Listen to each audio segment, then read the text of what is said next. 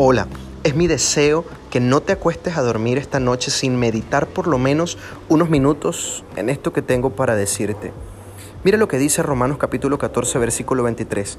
Pero el que duda se condena a sí mismo, porque no lo hace por fe. Y todo lo que no procede de la fe es pecado.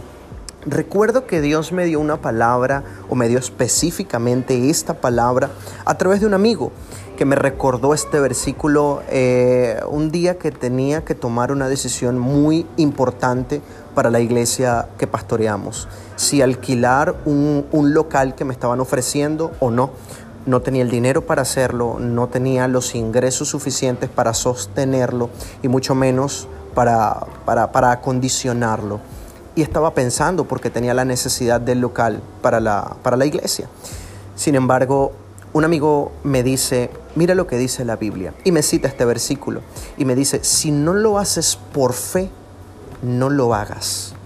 Si no estás convencido de que Dios te va a sacar adelante y te va a prosperar, entonces no lo hagas porque te estás metiendo en un problema y no en una conquista.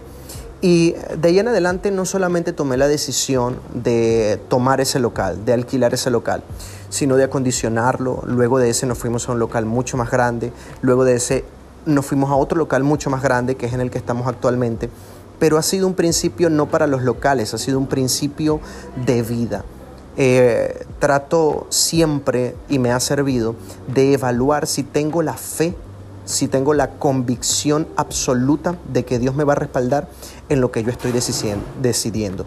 Y no te puedo decir que no me ha dado miedo. He sentido miedo muchísimas veces. He sentido que las piernas me tiemblan, he sentido como el pecho se me aprieta, he sentido como se me quita el sueño aun cuando estoy muy cansado por muchas preocupaciones y desafíos que pueda tener, pero, pero la convicción, la fe, ha sido lo único de lo que he podido sostenerme en medio de la tormenta. Sé que si estoy convencido Dios me va a respaldar y como lo hizo una vez, lo va a hacer una y un millón de veces. Y lo mismo te digo, asegúrate de que en tu corazón le estás creyendo a Dios. Y si te tiemblan las piernas, y si sientes la presión en el pecho, y si se te quita el sueño, no importa. Con todo y, con todo y miedo, con todo y presión, hazlo, porque Dios respalda al que le cree. Todo es posible al que cree. No temas, no temas. Medita en esto y que tengas una buena noche. Dios te bendiga.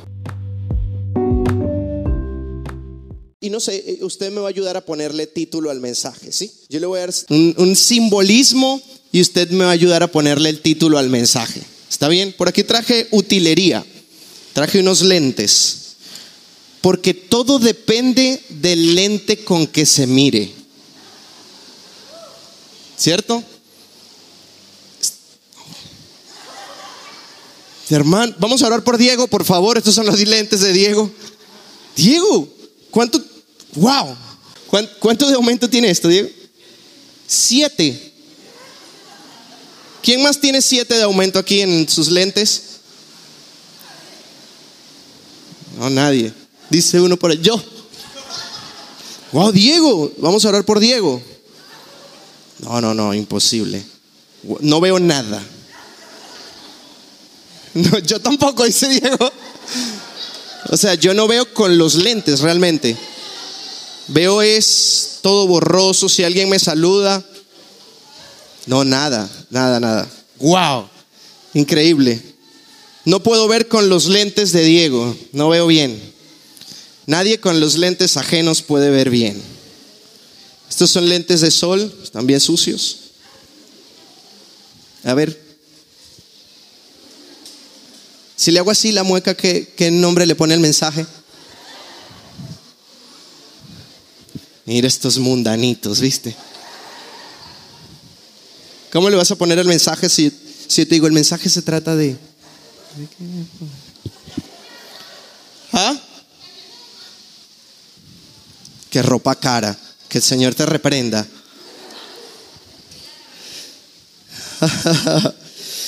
está bien, está bien. todo depende del lente con que se mire. Si yo me pongo los lentes de sol, no veo nada porque todo está oscuro. Sin embargo, logro ver las partes más alumbradas y de una forma definida. Ok, lo veo en HD. Pero esto, esto no, esto es imposible. Si ustedes pudieran ver esto, no, no, no. Es como ver a través de, de una botella. Tienes, vamos a orar por Diego al finalizar la reunión. Estoy impresionado, estoy impactado, Diego. Tómalo, Diego. Todo depende del lente con que se mire.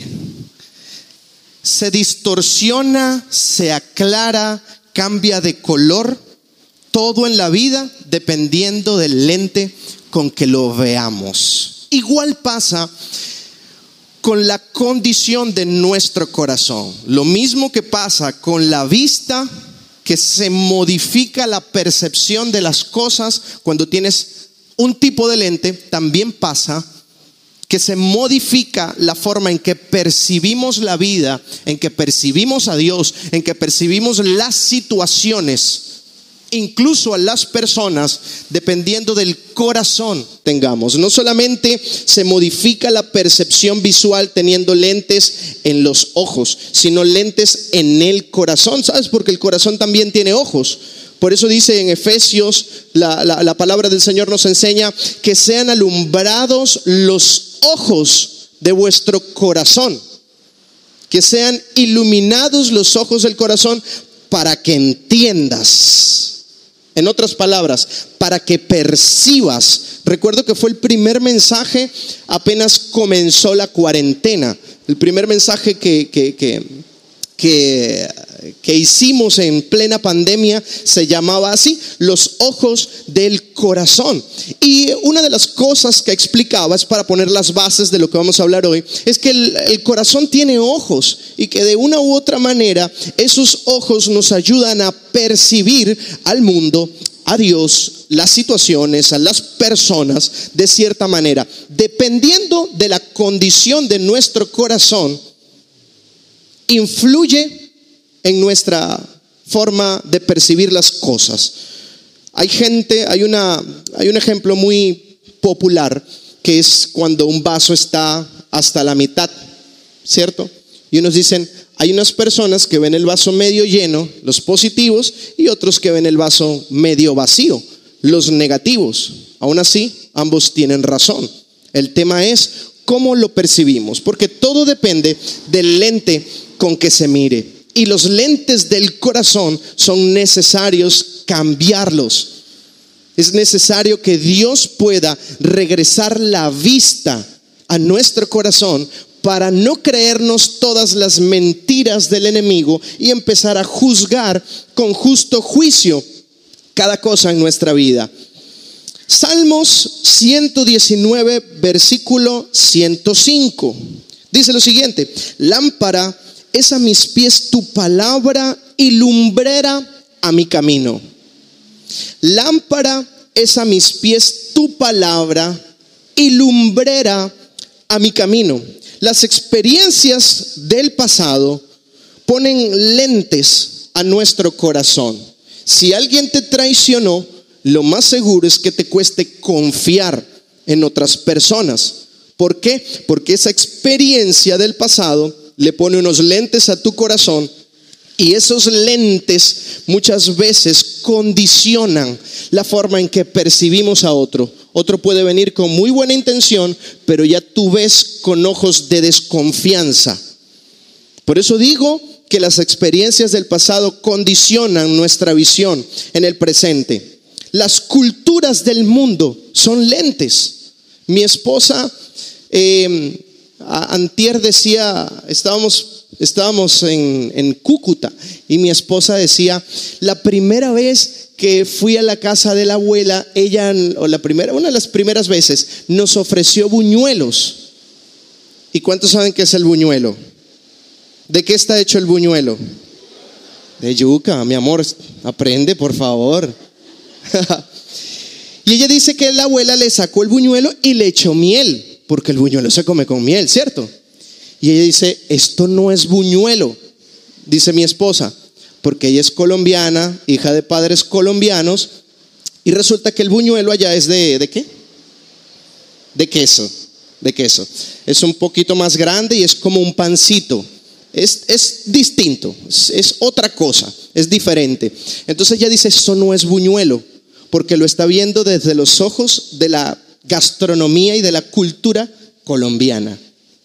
No quiere decir que no es buñuelo, sí es buñuelo, pero con otros lentes. Entonces, todo depende del lente con que se mire. La cultura o las culturas del mundo colocan lentes. Hay muchas cosas que para nosotros son escandalosas y que para otros tal vez no. Tal vez son normales. Y no necesariamente está juzgado a través de los lentes de la palabra de Dios, sino por nuestras culturas.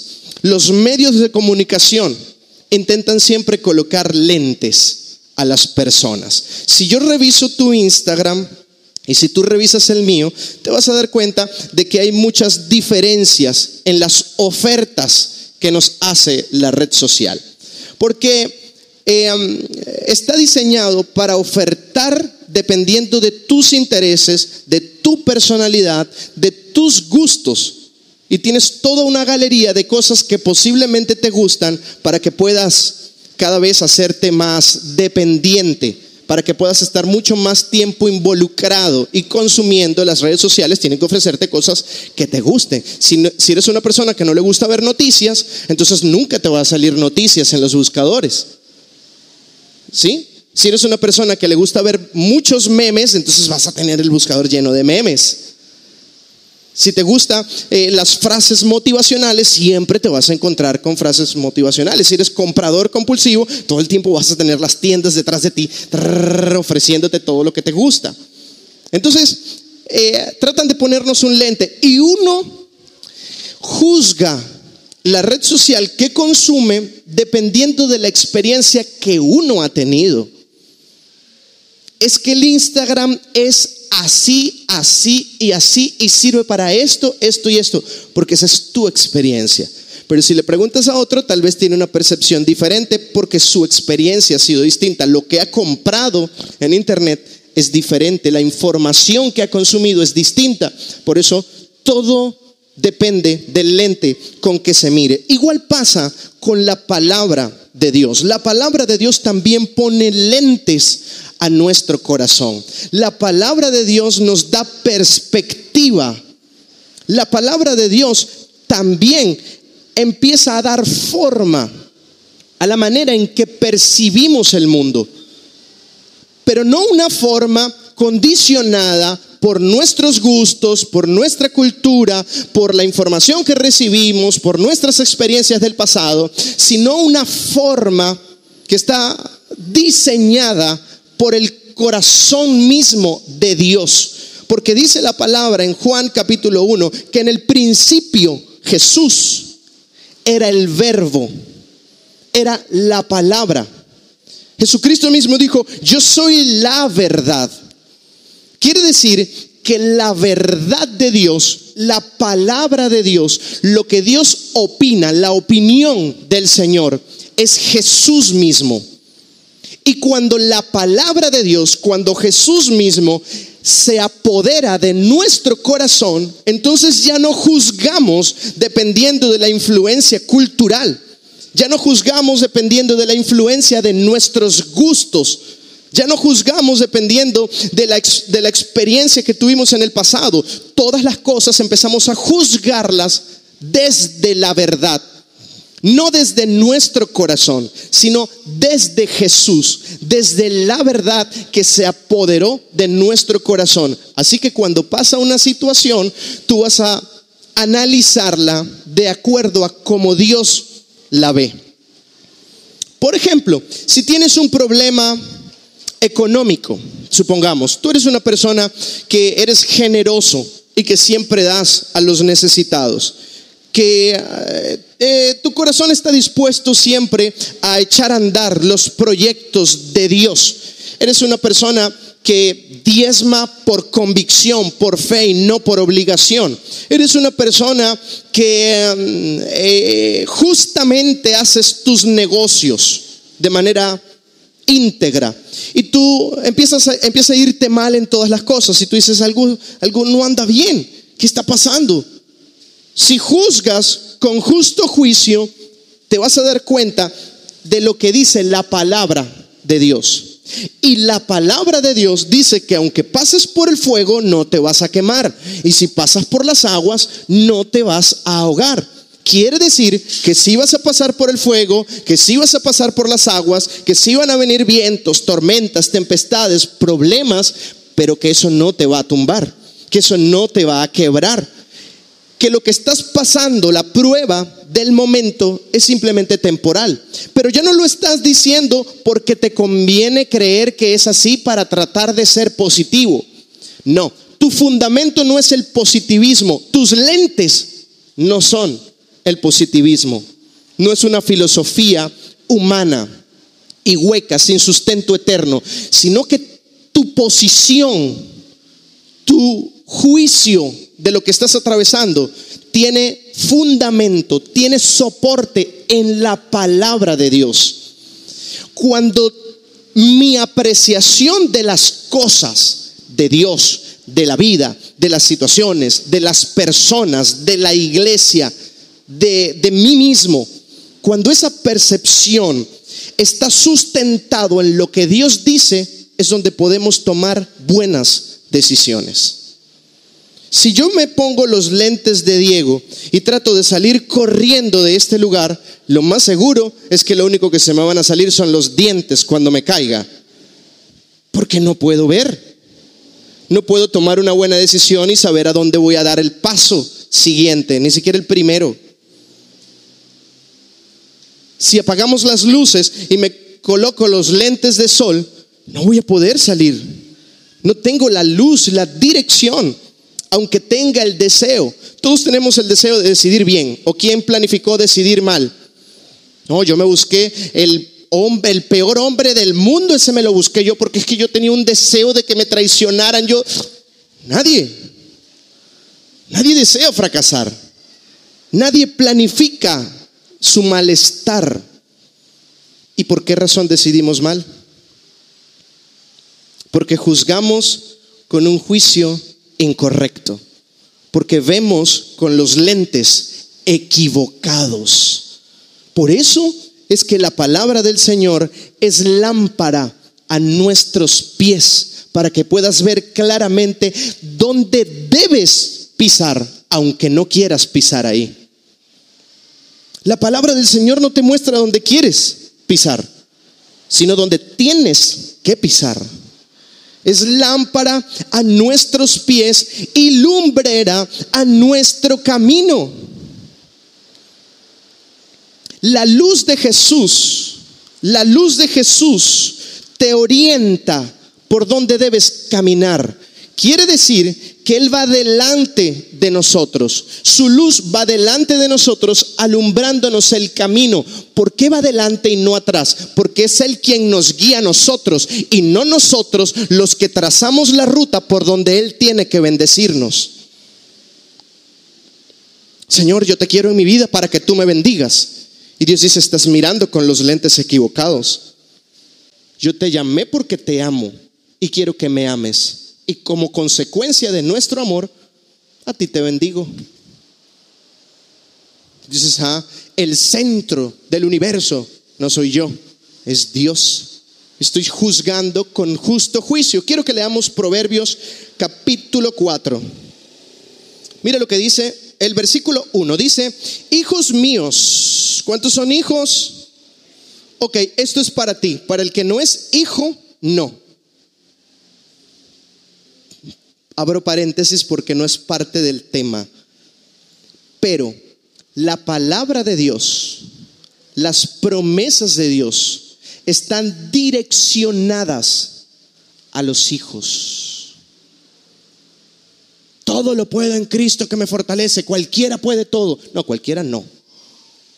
El que está en Cristo, que es el Hijo. El Señor es mi pastor y nada me faltará. Sí, Nada le va a faltar a nadie. ¿Y por qué falta tanto? No.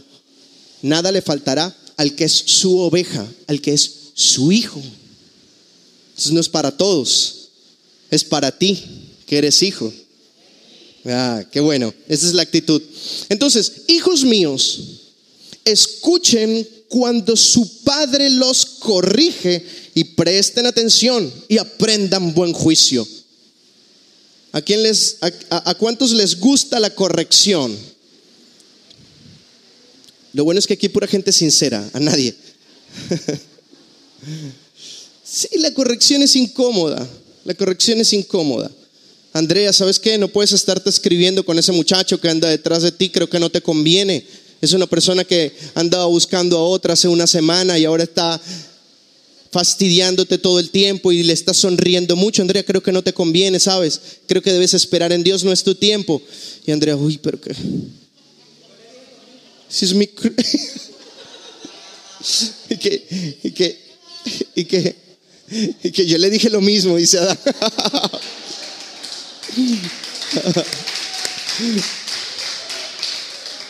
Sí, es en broma, ¿no? Pero, pero supongamos que sea cierto por un momento. Y lo más seguro es que Andrea va a decir, ay, gracias, pastor, yo estaba esperando esa palabra del Señor. No, ella, ay, mi crush. Así es que dicen, ¿no? Ya no, ya pasó. Imagínate. Se rodó la cédula ahí. Entonces, el tema es que que la corrección no es muy cómoda. La corrección a veces es, difícil. Yo recuerdo un día que em, estábamos en la iglesia central, no nos habían enviado todavía a pastorear y me encargaron una actividad. Yo coordinaba la actividad, pero yo era el líder de alabanza. Yo dirigía la música en ese momento y era una iglesia grande, de aproximadamente como tres mil personas. La actividad era de jóvenes y era como de aproximadamente dos mil jóvenes y yo estaba coordinando la actividad. Pasé todo el día en la iglesia porque tenía que coordinar cada departamento, el tema de las coreografías, la alabanza, que era el departamento que yo coordinaba, eh, la hidratación, la limpieza, la escenografía, eh, el protocolo, todo lo que era el cronograma del evento, el minuto a minuto, todo tenía que coordinarlo yo. En ese entonces no estaba mi esposa y pues todo se hacía, la vida se hacía mucho más difícil. Entonces, eh, recuerdo que pasé todo el día, todo el día en la iglesia. Perdón, perdón, perdón, perdón. Pasamos toda la noche en la iglesia, toda la noche del viernes. La actividad era el sábado. Me voy a la casa como a las 5 de la mañana, solamente a, a tratar de cambiarme, bañarme, tomarme un café y luego arrancar otra vez a la iglesia a las 9 de la mañana porque habían cosas que no estaban en orden y yo era el que tenía que responder, ¿no?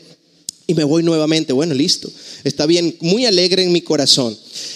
Y empieza todo un ensayo general en la mañana, todo sale bien, hay ciertas cosas que corregir y estoy en eso. Resulta que la actividad era como a las 5 de la tarde y más o menos a las 3 me doy cuenta de que las sillas no estaban limpias, la iglesia estaba en construcción y las sillas se llenaban de polvo.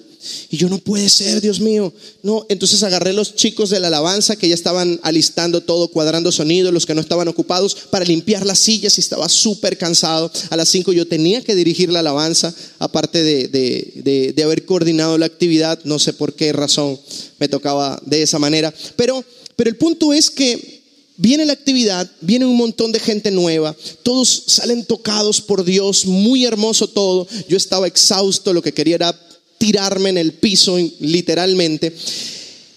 Y lo, lo primero que yo esperaba de, de mi pastor en ese momento es que me diera una palmada, por lo menos, me dijera, bien hecho, excelente, excelente, todo bien, Dios te bendiga. Y yo me iba feliz. Y recuerdo que el líder se acerca, el pastor se acerca y me dice, faltó la hidratación de los coreógrafos. Y si, llegó, pastor, sí, pero llegó tarde, es como que no hubiese llegado. Y además, no había hielo. Y a mí me provocaba, era como, usted puede ser muy pastor y todo, pero... Y decía, ay, Dios mío, ¿cómo le digo todo lo que le quiero decir sin pecar? ¿Cómo lo insulto sin groserías, Dios? Eso fue todo lo que me pasó por la cabeza. Y yo me doy la vuelta con mi rabia. Pero el enemigo me ganó y me regreso. Y le digo, viste el agua caliente, viste que llegó tarde, pero no viste que estoy desde anoche trabajando y que no he dormido nada, pero no viste todo lo que pudimos ganar en la actividad, pero no viste el, el corazón con que lo hice, pero no viste todo lo que sí salió, pero no viste todo lo que no me ordenaste que hiciera y lo hice para mejorar la actividad, no viste todo eso. Y él me pone la mano en el hombro. él tenía la mano así como doblada, el pastor. Y me dice, no hables desde el orgullo. Tienes que aprender a trabajar bajo presión con un corazón santo. Y yo, ¡ay, perdóname!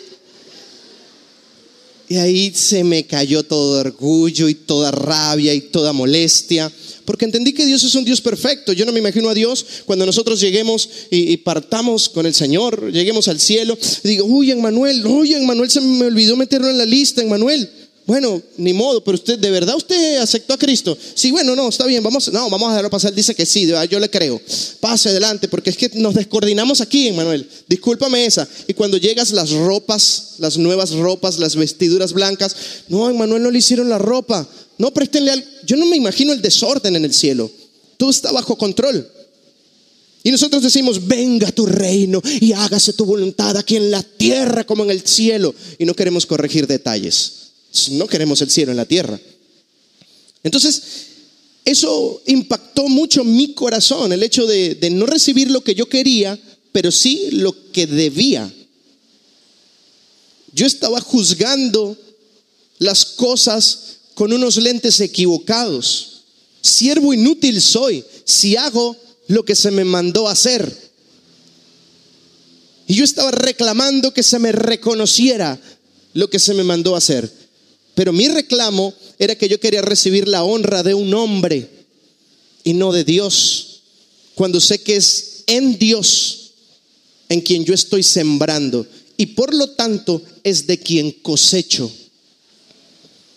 Estaba juzgando con los lentes equivocados. Muchos de nosotros tomamos decisiones basados en juicios falsos, en juicios equívocos en juicios cerrados. Es que, no, yo no le voy a hablar ya a, a Giancarla porque, no, yo siento que ella anda muy extraña conmigo. Ella, la otra vez yo le dije tal cosa y me salió con unas cosas ahí que, ¿pero qué te dijo? No, pues no, no fue que me dijo algo así, pero yo la sentí medio extraña. Resulta que ese día Giancarla andaba con indigestión, hermano.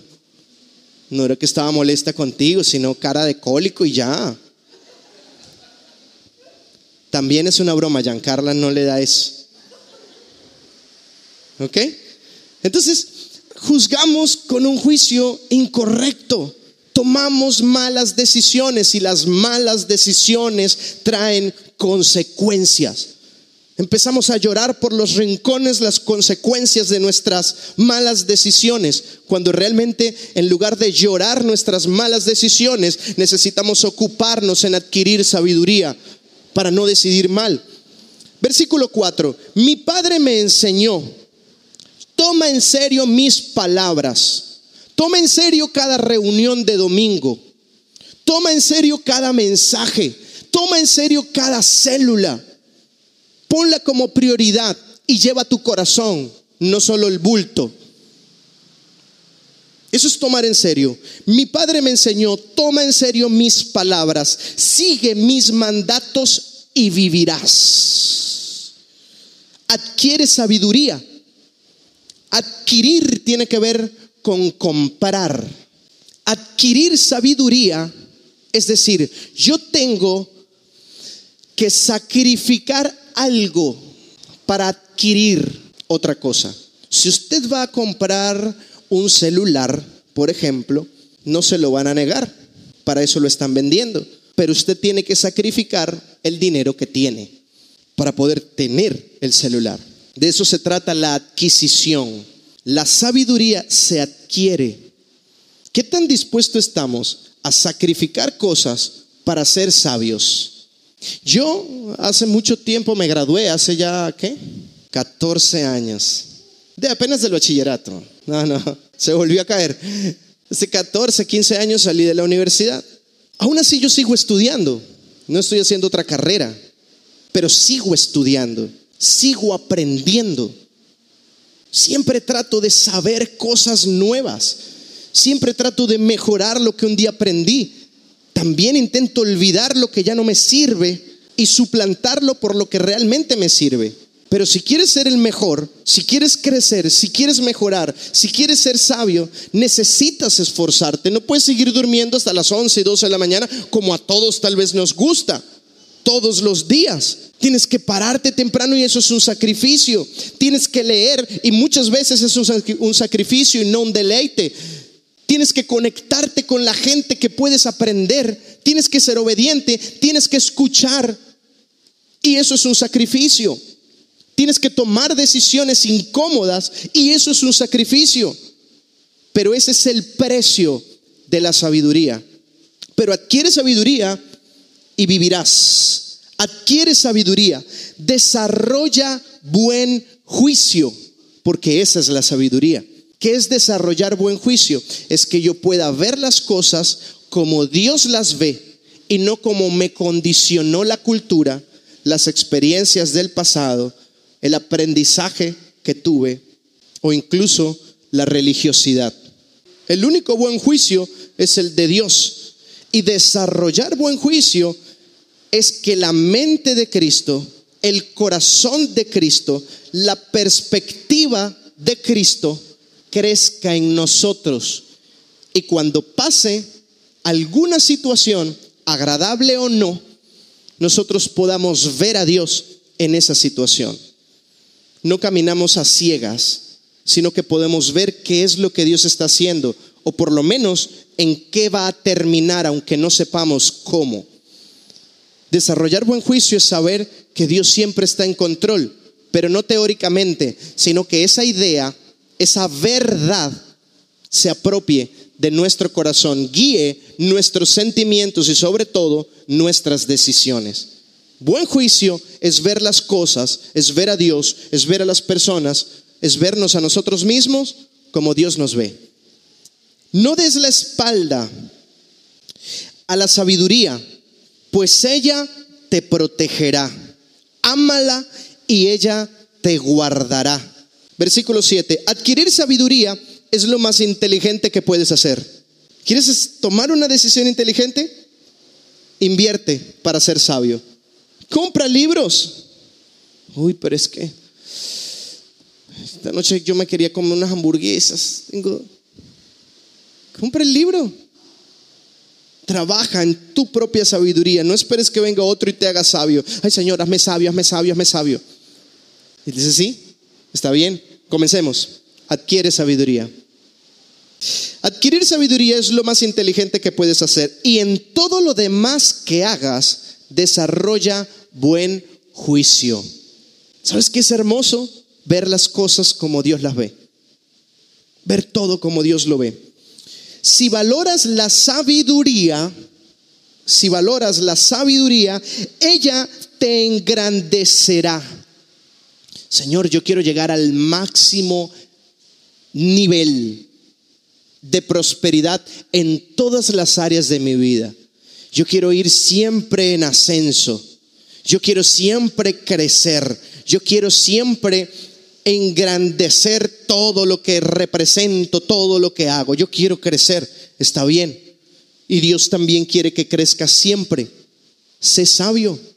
Y esa sabiduría te va a engrandecer. Crecemos en la medida en que tomamos buenas decisiones. Pero no podemos tomar buenas decisiones si no aprendemos a ver con los lentes de Dios.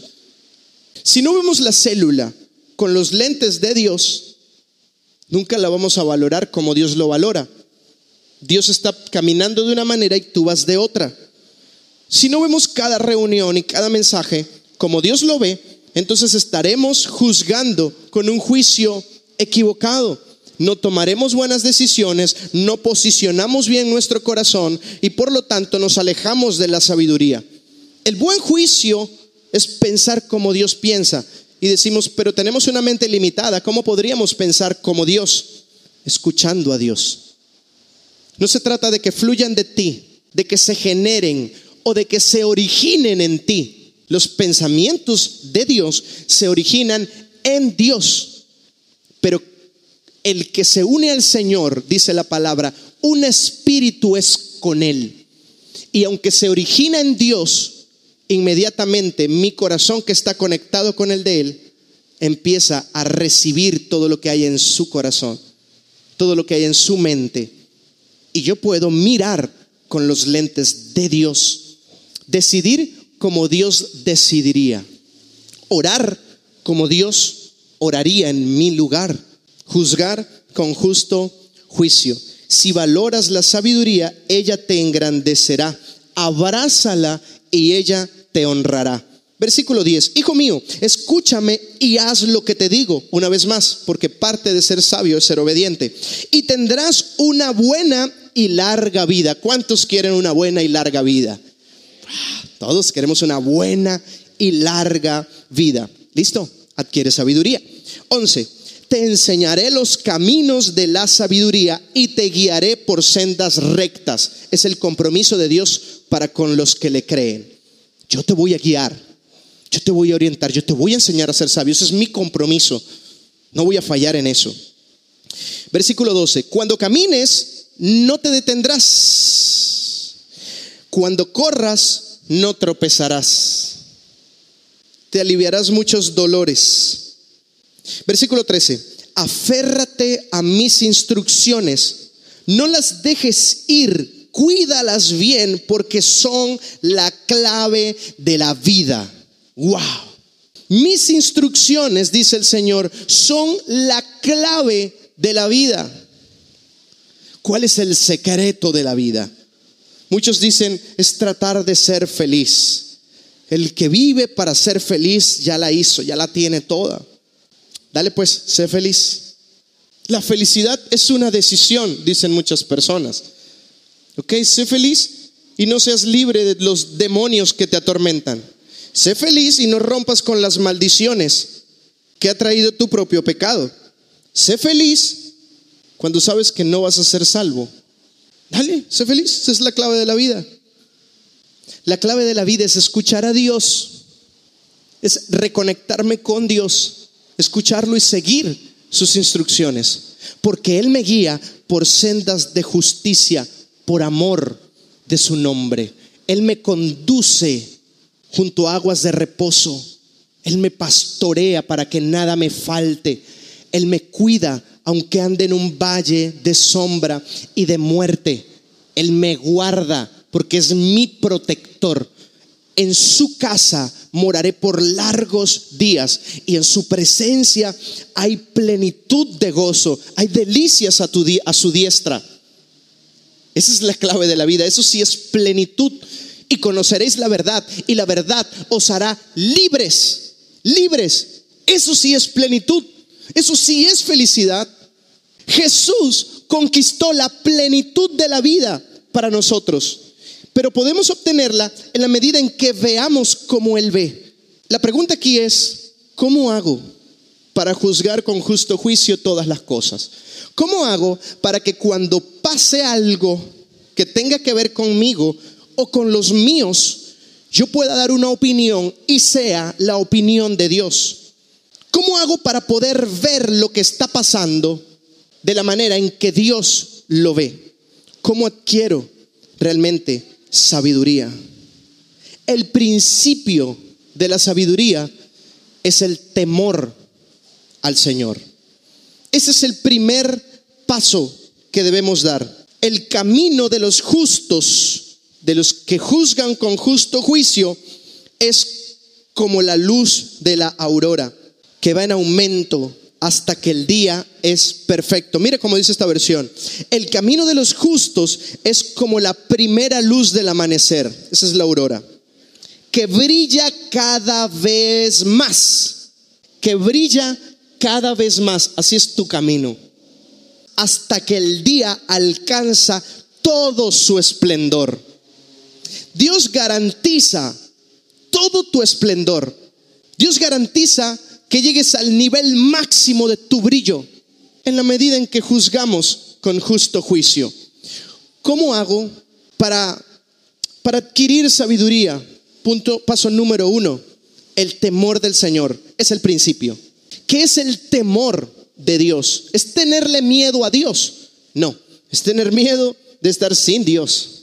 El temor del Señor es una reverencia profunda, genuina, donde no quiero fallarle porque no quiero estar sin Él.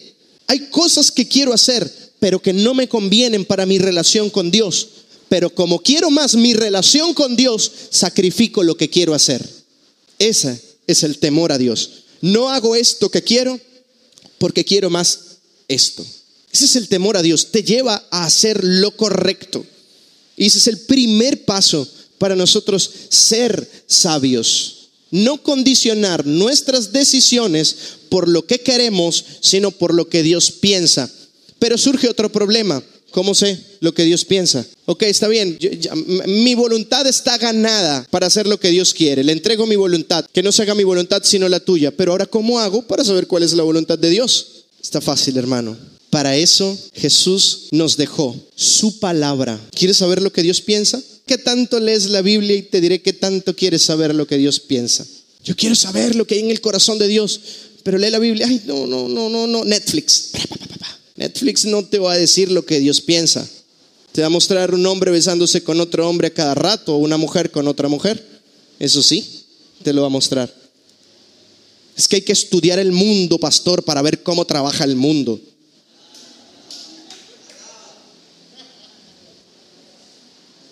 te muestran un montón de mujeres desnudas. Entonces, hay que detallar bien el diablo, no ignorar las maquinaciones del enemigo. No, te engañes. Eres demasiado necio para ser sabio. ¿Quieres conocer el corazón de Dios? Conoce el corazón con que se escribió la palabra. Si conoces la palabra, conoces la perspectiva de Dios. ¿Qué opina Dios acerca de los que fallamos, de los que somos débiles y tenemos luchas.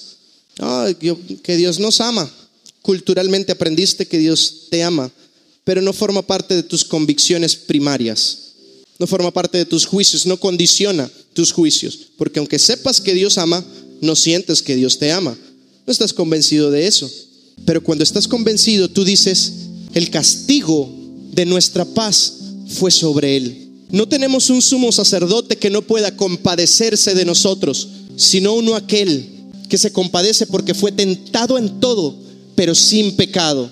Y el Espíritu Santo, el consolador, vendrá y nos enseñará todo lo que debemos saber. Bástate mi gracia, porque mi poder se perfecciona en tu debilidad. Sé que todo lo puedo en Cristo que me fortalece. Sé que Dios me entiende porque me llamó aún sin ser perfecto. Sé que el que comenzó la buena obra en mí la va a perfeccionar hasta el día de Jesucristo. Sé que Dios está formando en mí su imagen y su semejanza hasta el día de su venida, hasta el día de su regreso. Y tú estás convencido de lo que Dios ve en tus debilidades porque lo conociste a través de su palabra. No andas rebuscando en tu baúl el pensamiento más conveniente, más consolador, el pensamiento positivo que te puede ayudar a salir de todo esto. No andas buscando, no andas rebuscando entre los muertos al que vive Tú ya sabes lo que Dios piensa de tus debilidades y sabes que te ama por encima de ellas. Sabes que su fuerza está para ayudarte a salir de tus debilidades. Sabes que sabes que su amor sobrepasa tus faltas, que su poder es mayor que tus debilidades, que su paciencia es más larga que la vida que tienes por vivir. Tú sabes que siempre hay un nuevo comienzo, porque con amor eterno te he amado, dice el Señor. Eso es lo que Dios opina de tus debilidades. Que el que está en Cristo, nueva criatura es. Que las cosas viejas pasaron y aquí todas son hechas nuevas para ti. Eso es lo que Dios opina.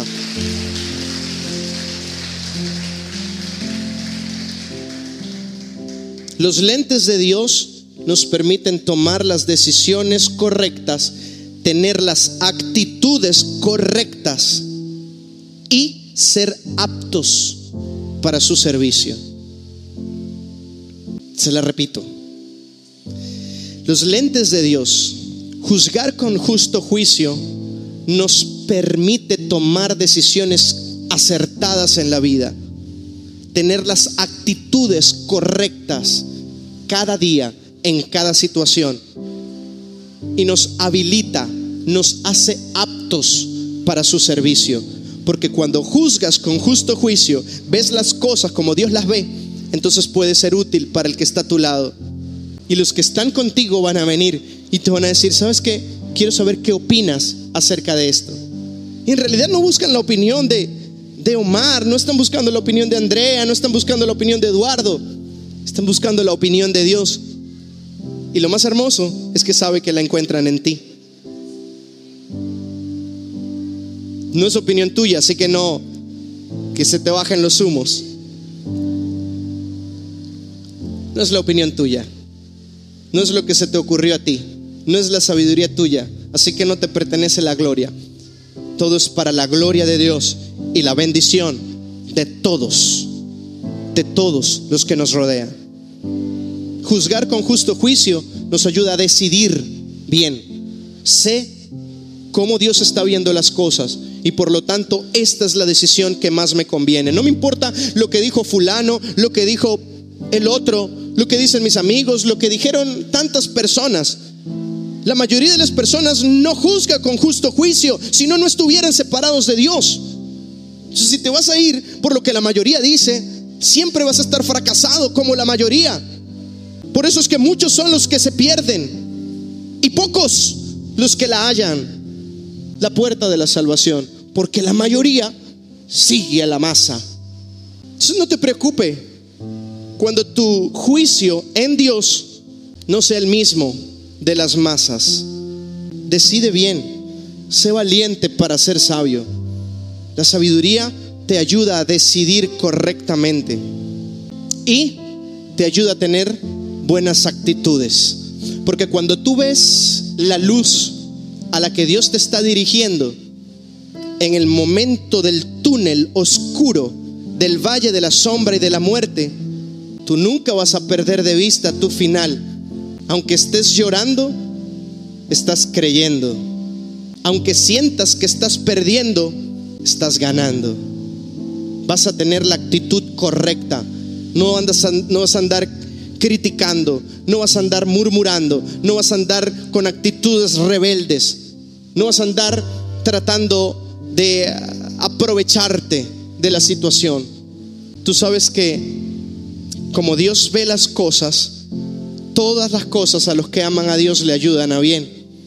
Y eso te hace tener la actitud correcta. Te traicionaron y tú tienes la actitud correcta porque tú ya sabes en qué va a terminar esto. Va a terminar en que yo te perdono, en que le agrado a Dios y que si tú abres tu corazón Dios te toca, pero el mío permanece sano. En eso va a terminar esa traición, porque estás juzgando con justo juicio. Te permite tener las actitudes correctas. Las actitudes correctas abren puertas de bendición. Abren puertas de bendición. Cuando me pasó eso, que les conté organizando el evento. Luego, ahí no le dije nada al pastor. Al otro día llegué y le dije, ¿sabes qué? Perdóname, porque tenía esta rabia y sentía esto y esto y esto y esto y esto. Pero eres tú quien tiene la razón. Y él me dijo, ¿sabes por qué te exijo más? Porque eres el mejor. Yo no me veía como el mejor. Yo no me creí el mejor. Hasta complejos tenía. Y esa perspectiva de Él, supe que era la perspectiva de Dios. Y de ahí en adelante empecé a creérmela, a creer que yo, no a creerme el mejor, no estoy compitiendo con nadie, a creerme mejor de lo que era. Siempre sé que puedo mejorar. Eso es saber que eres el mejor. Saber que siempre puedes mejorar. No importa qué tan bueno seas, siempre puedes ser mejor. Creerte el mejor no es creerte superior a todos los demás. Es creer que puedes superarte a ti mismo mañana, hoy y siempre. Y yo empecé a creer que yo podía ser mejor. Cambió Dios mi perspectiva porque ese hombre tenía el consejo oportuno, la palabra correcta, el lente correcto, la actitud correcta, tenía el juicio correcto. Y fue de bendición para mi vida. ¿Quieres ser de bendición para otros? Adquiere sabiduría.